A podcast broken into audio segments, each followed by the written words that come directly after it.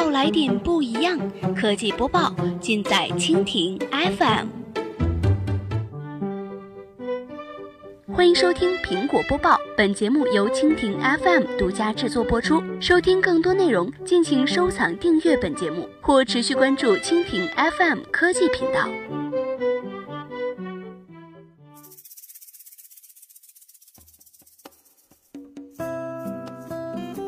大家好，欢迎收听今天的苹果播报。今天呢，我们来关注一下苹果高管将出庭，被指联合三星推动高通反垄断调查。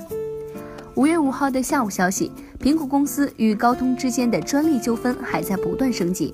来自路透社的消息称，美国加州南区地方法院周五裁定，要求苹果公司高管艾迪库到场作证，确定苹果和三星的合作情况，以便调查高通是否垄断。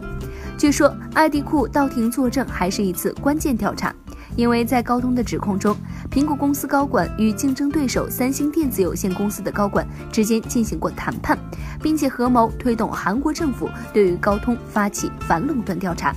二零一七年年初，高通和苹果公司之间发生了严重的诉讼和反诉讼行为，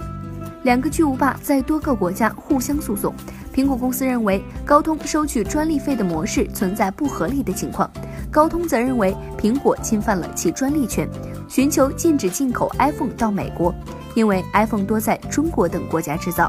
艾迪库是苹果公司服务与互联网业务的负责人，他实际并不负责苹果零部件的采购，但是经常会作为代言人来出现在苹果的产品发布会当中。